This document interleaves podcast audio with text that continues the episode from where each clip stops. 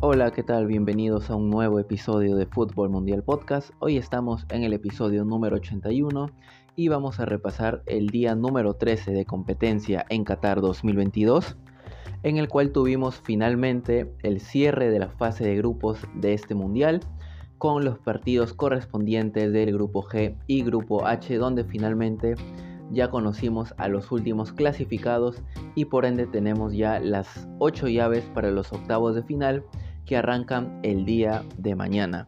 Así que vamos a repasar rápidamente la fecha del día de hoy.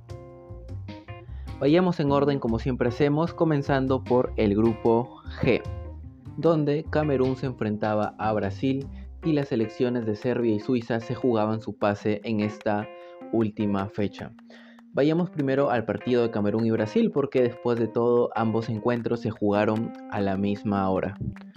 Bien, vamos a repasar las alineaciones. Camerún salió con Epasí en el arco, en la defensa Fai, Wu, Ebose y Tolo, en el medio campo Beumo, Kunde, Anguisa y Moumi, y en la delantera Abo Bakar y Chupomuting. Brasil por su parte salió con Ederson en el arco, en la defensa línea de 4 con Alex Telles, Dani Alves, Bremer y Militao como centrales, en el medio campo Martinelli y Anthony, eh, como extremos, en el medio Fabiño y Fred y adelante Rodrigo y Gabriel Jesús.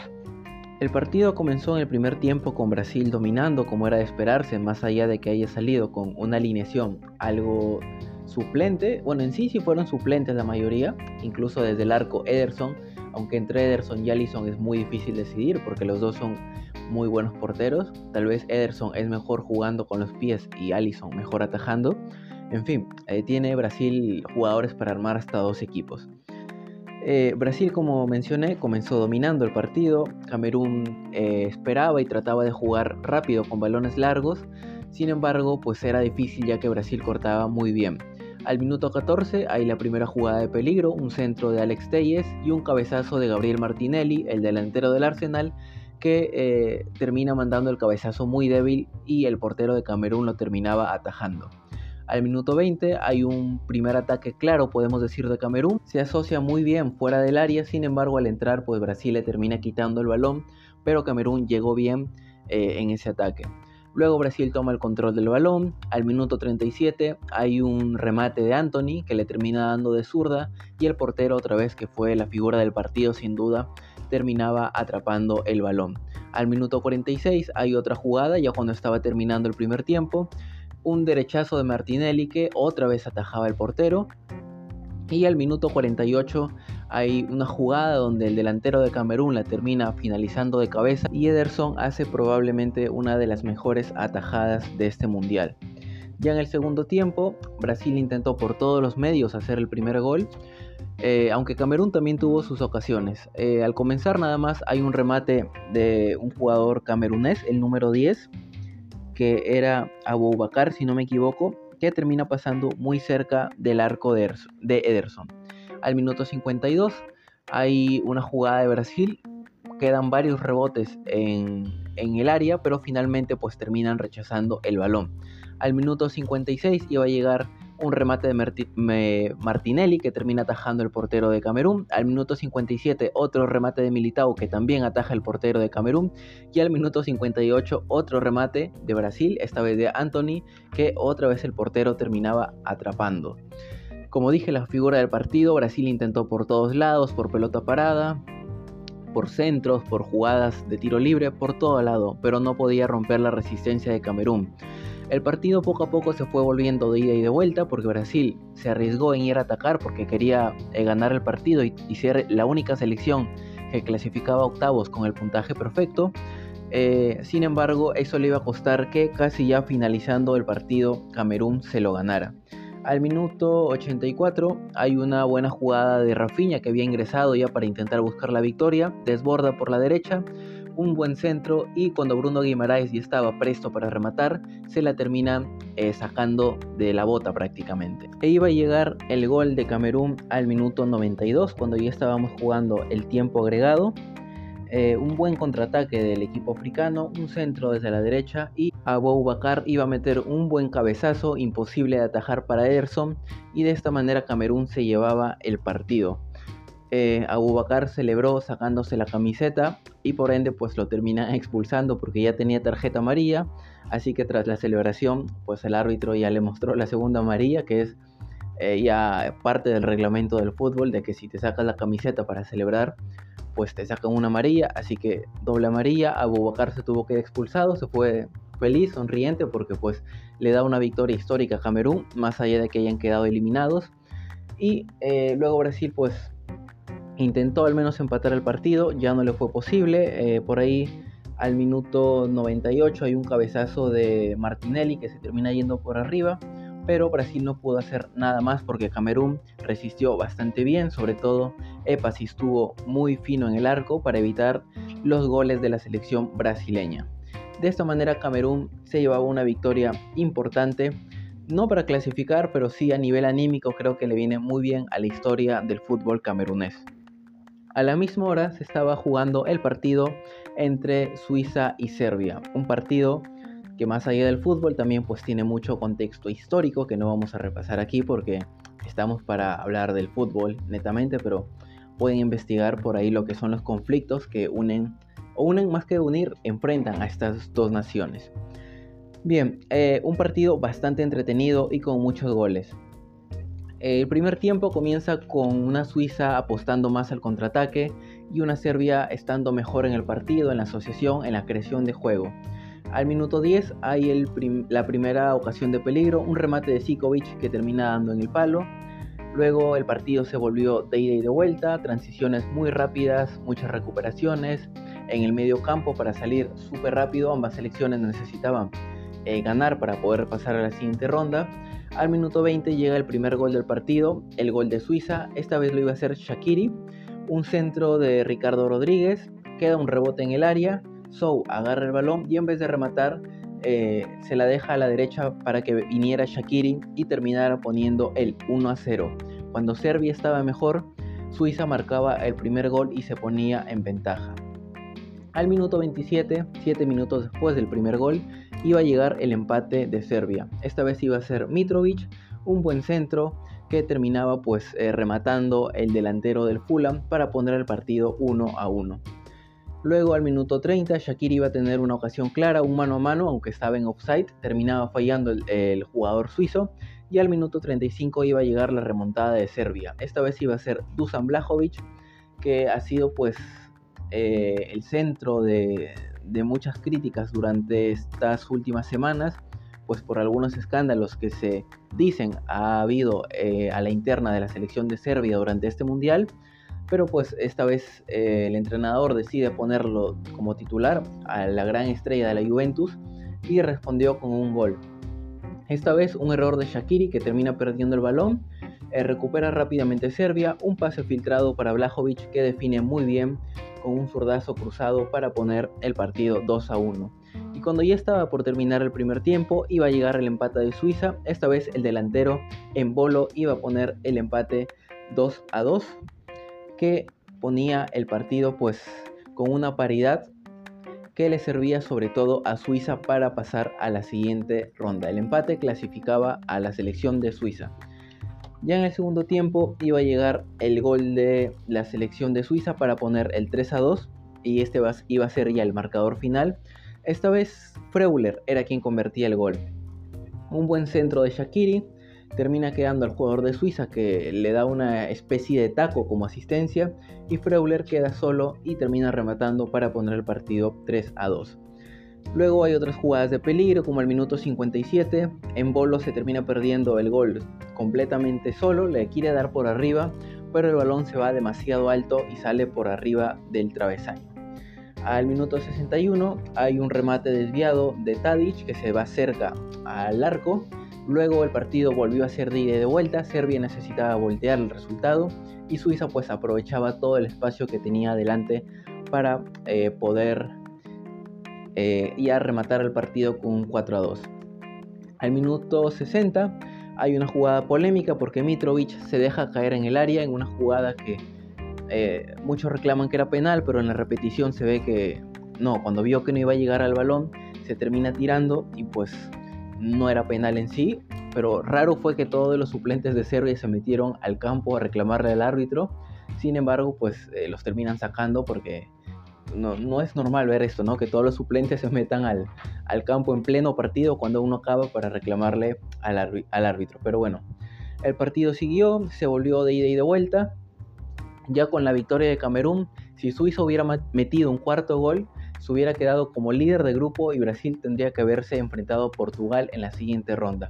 Sin embargo, no sucedió y con esta victoria Suiza se aseguró el segundo lugar del grupo G. Vamos a repasar la tabla rápidamente. Brasil quedó líder con 6 puntos y una diferencia de más 2 goles. Suiza en segundo lugar con 6 puntos también, pero una diferencia de más un gol. Camerún tercer lugar con 4 puntos y una diferencia de 0 goles. Y Serbia en cuarto lugar con un solo punto y una diferencia de menos 3 goles. Ahora sí pasemos al grupo H rápidamente, que tuvo una definición muy dramática hasta los últimos minutos. Portugal se enfrentaba a Corea del Sur y la selección de Uruguay se enfrentaba a la selección de Ghana. Vayamos primero con el partido de Ghana contra Uruguay. Estos dos equipos estaban jugando la clasificación al igual que Corea contra Portugal. Portugal ya estaba clasificada, pero pues quería hacer puntaje perfecto y asegurarse el primer lugar del grupo. Bien, el partido comienza siendo de ida y de vuelta entre Ghana y Uruguay. Ese es el partido que vamos a repasar primero. Un partido de ida y de vuelta, muy dramático, con polémica también, que pues terminó dejando al equipo uruguayo afuera del Mundial en esta fase de grupos. Bien, vayamos a las alineaciones primero, antes de ir con el partido. Ghana salió con Atisigi en el arco, línea de 4 con Seydou, Amartey, Salisu y Baba en la defensa. En el medio estuvieron Thomas Party y Abdul Samed como doble pivote. Más adelante Kudus y Ayew bien abiertos por las bandas. El otro Ayew, el número 10 como media punta. Y el jugador del Athletic de Bilbao, Iñaki Williams, como único delantero en referencia para el equipo africano. Por su parte Uruguay salió con Rochet en el arco, línea de cuatro defensores con Juates y Jiménez. Eh, por la izquierda Olivera, por la derecha Varela como eh, pivote Betancourt, más adelantados en el medio de Arrascaeta, que hizo el doblete el día de hoy, Federico Valverde, también ahí más adelantado en el medio campo, y en el ataque Pelistri por la derecha, Darwin Núñez por la izquierda, aunque por ratos era un 4-4-2, ya que Suárez estaba también jugando como titular siendo la principal referencia ofensiva. Bien, como mencioné, un partido que comenzó siendo de ida y de vuelta con mucha intensidad, eh, buscaba mucho Uruguay a Darwin Núñez y a Luis Suárez en el área cuando cambiaba su estructura 4-4-2, ya que pues son dos delanteros con mucho oficio cuando están en el área rival.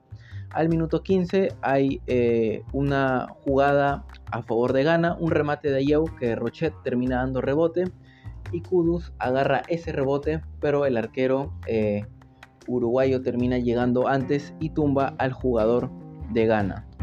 La selección africana reclamaba un penal y pues eh, el árbitro va a revisar al bar y efectivamente era penal porque Rochet casi no toca el balón y tumba al jugador de Ghana, lo cual es una jugada de penal. Así que iba a patear el penal a Yeu y eh, trató ahí de hacer una especie de amague, demoró mucho en definir, sin embargo Rochet se lanza al lado izquierdo y termina atajando el penal de Ghana, que yo creo que ese fue el principal factor que le afectó mentalmente a la selección africana, porque luego de eso Uruguay se recuperó y fue por todo.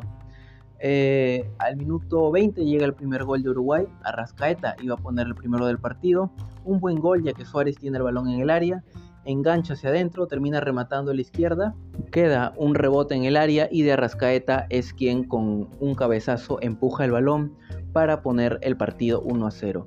Al minuto 32 iba a llegar el segundo gol de Uruguay. De Arrascaeta nuevamente se iba a apuntar con su doblete.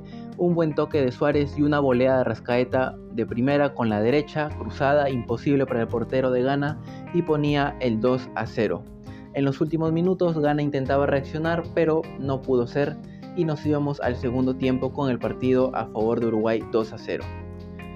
Uruguay con este resultado se estaba clasificando ya que en el otro partido Corea del Sur estaba empatando 1 a 1 contra la selección de Portugal. Así que si Corea del Sur metía un gol, los coreanos eran quienes iban a clasificar a la siguiente ronda. En el segundo tiempo, Kudus eh, al minuto 46 tiene una ocasión bastante clara donde no llega a empujar el balón al arco. Gana salió un poco más ofensivo.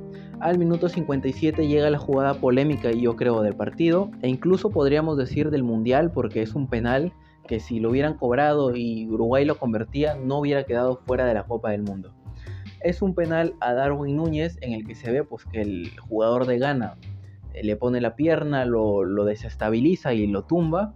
Yo creo que sí era penal, pero el árbitro eh, va al bar, incluso lo llaman, revisa y no termina cobrando la pena máxima a favor de Uruguay. Y creo que ese penal significó mucho, ya que eh, es prácticamente una sentencia para Uruguay que con ese gol hubiera clasificado a la siguiente ronda. Luego el partido siguió, al minuto 63 hay un centro a favor de Ghana donde Rochet sale mal, pero el delantero de Ghana estaba muy cerca de llegar, sin embargo no pudo ser y Uruguay se salvaba del descuento de la selección africana. Al minuto 65 hay una muy clara también donde Pelistri a favor de Uruguay termina fallando hacia el palo derecho. Luego al minuto 70 hay un remate de Valverde que terminaba atajando el portero ganés. Al minuto 71 Kudus tenía otro remate que se iba desviado a favor de Ghana. El partido ya se había eh, vuelto un partido de ida y de vuelta donde ambos equipos se atajaban. Al minuto 79 hay un remate también de Semenio que se termina yendo muy cerca del palo izquierdo. Luego al minuto 81 hay un remate de Kudus que termina atajando Rochet. Eh, Uruguay quería sentenciar el partido con un 3 a 0, pero hasta ese momento eh, Uruguay seguía clasificando, así que quería sentenciar el partido más que nada para ganarlo, pero no para clasificar porque hasta ese momento Portugal estaba empatando con Corea del Sur.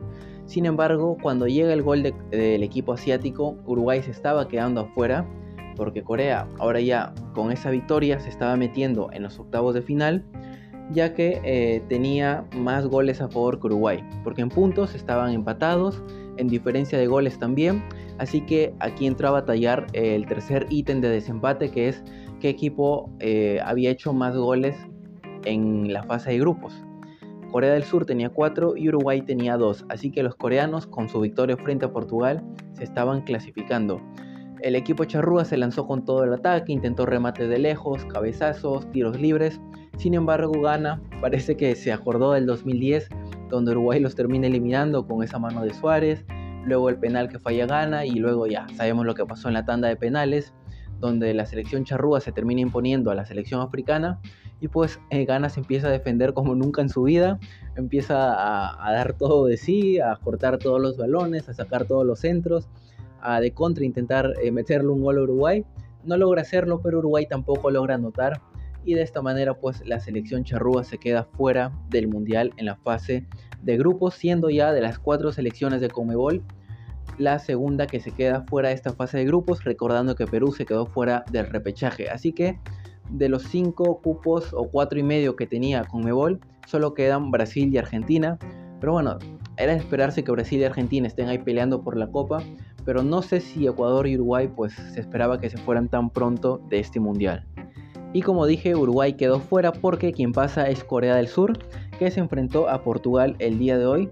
Y vamos a revisar las alineaciones del partido y resumirlo rápidamente. Corea del Sur salió en el arco con Kim, ya sabemos la línea defensiva, los cuatro se apellidan Kim, pero esta vez hubo uno que no era Kim, sino fue Kyung Won Kwon, el central que entró en reemplazo del otro King, eh, los cuatro defensas, luego en el medio campo estuvieron Jung, Juan y Lee, y en el ataque Lee, Cho y Hyun Mi Son, que para mí el contraataque que hacen el segundo gol es impresionante, de verdad. Luego Portugal, eh, la alineación que tuvo fue una especie de 4-1-4-1 con Costa en el arco, eh, en la defensa, en la saga central, Antonio Silva y Pepe, como lateral derecho Diogo Dalot y lateral izquierdo Joao Cancelo, Rubén Neves como pivote, más arriba Joao Mario y Horta abiertos por las bandas, Vitiña y Mateos Núñez eh, más, más cerrados en el medio campo para generar juego y Cristiano Ronaldo como eh, principal referencia ofensiva. Por ahí hizo algunos cambios como no meter a, a, Joao Félix, a Bruno Fernández, a Rubén Díaz tal vez ahí en la saga defensiva y pues fue un partido que Portugal comienza ganando muy temprano. Al minuto 5 nomás iba a llegar un buen pase largo de Pepe y Diogo Dalot que por la banda derecha desborda, manda un centro y Ahorta termina rematando cruzado para poner el partido 1 a 0. Luego del gol, Corea empezó a intentar manejar más la posesión del balón. Al minuto 17 hay un gol anulado a Corea, un centro de So y un cabezazo de Cho y Jun Soo Kim que terminaba metiendo el balón, pero el árbitro se lo termina anulando. Luego al minuto 27 iba a llegar el empate de Corea, un córner que termina rebotando en Cristiano Ronaldo, que de espaldas termina, digamos, habilitando a, a King, que remata para poner el partido 1 a 1. Ya en el segundo tiempo el partido se volvió de ida y de vuelta, Portugal intentaba ganarlo, Corea del Sur también, Portugal más que nada pues para sumar sus 9 puntos, su puntaje perfecto, y Corea del Sur porque sabía que con un gol en el otro partido eliminaba tanto a Uruguay como a Ghana. Y así lo iba a lograr hasta el minuto 91. Cuando ya se estaba acabando el encuentro, había sido un partido con muchas ocasiones, muy entretenido, e iba a llegar una contra para Corea del Sur. Desde su área prácticamente Son iba a agarrar el balón tras un rechazo de córner, se va solo contra el mundo, lo esperaban 3-4 jugadores de Portugal ahí, lo intentan rodear, pero mete un pase exquisito, lo filtra por el único lugar posible y el balón le quedaba al jugador Juan Hicham que iba a rematar pues muy bien también para poner el partido 2 a 1, un remate cruzado al palo derecho del arquero, imposible para Diego Costa y con esta victoria Corea se metía a los octavos de final. Bueno, cuando terminó el partido no se metió porque aún faltaba que terminara el de Ghana y Uruguay, así que pues la imagen muy emotiva de todos los coreanos esperando que terminara el otro partido, viendo en el celular, en las tribunas, los propios jugadores, el cuerpo técnico, y pues finalmente pudieron celebrar y toda la algarabía se armó en el país asiático, seguramente en Corea del Sur, una hazaña grande otra vez. El mundial pasado eh, le ganaron a Alemania, aunque no clasificaron, y pues en este mundial le ganan a Portugal y sí clasifican a octavos de final. Y ya con estos partidos se terminó la fase de grupos de Qatar 2022 y ya tenemos las 8 llaves que van a jugarse en los octavos de final. Así que vamos a repasarlas rápidamente y vamos a mencionar qué días se van a jugar. Mañana sábado ya empiezan los octavos de final, no hay días de descanso, este mundial va a acabar un poco más rápido. Mañana a primera hora eh, se enfrentan Países Bajos contra Estados Unidos, primero del grupo A contra segundo del grupo B. Y luego más tarde a las 2 de la tarde, hora Perú, Ecuador y Colombia. 4 de la tarde en Argentina, Uruguay, si no me equivoco, y en Chile también. Argentina se va a enfrentar a Australia, es decir, el primero del grupo C contra el segundo del grupo D. Luego, el día domingo, se van a enfrentar a primera hora. No, sí, sí, a primera hora se enfrentan Francia y Polonia, es decir, primero del grupo D contra segundo del grupo C y en la tarde se enfrentan Inglaterra contra Senegal, es decir, primero del grupo B contra segundo del grupo A. Luego el día lunes se van a enfrentar las selecciones de Japón contra Croacia, es decir, primero del grupo E contra segundo del grupo F. Y en la tarde se enfrentan Brasil y Corea del Sur es decir, primero del grupo G contra segundo del grupo H. Y el martes se terminan los octavos de final. A primera hora se enfrentan Marruecos contra la selección de España, es decir, se enfrenta el primero del grupo F, que fue Marruecos, contra el segundo del grupo E, que sorprendentemente fue España. Y para finalizar esta fase de octavos de final se van a enfrentar Portugal y Suiza, es decir, el primero del grupo H contra el segundo del grupo G. Y bien amigos, esto ha sido todo por el episodio del día de hoy. Ya saben que si les gustó nos pueden escuchar en las distintas plataformas de podcast como Spotify, Anchor, Google Podcast Breaker, Radio Public, Pocket Cast ahí estamos como Fútbol Mundial. En YouTube estamos como Fútbol Mundial Podcast, ahí se pueden suscribir y activar la campanita para que no se pierdan ningún nuevo episodio. Y en TikTok e Instagram estamos como Fútbol Mundial Podcast, nos pueden seguir ahí en las redes sociales y en Facebook también estamos ahí como Fútbol Mundial. Soy Javier Salinas y nos vemos en el siguiente episodio. Muchas gracias por haber llegado hasta aquí, nos vemos, adiós.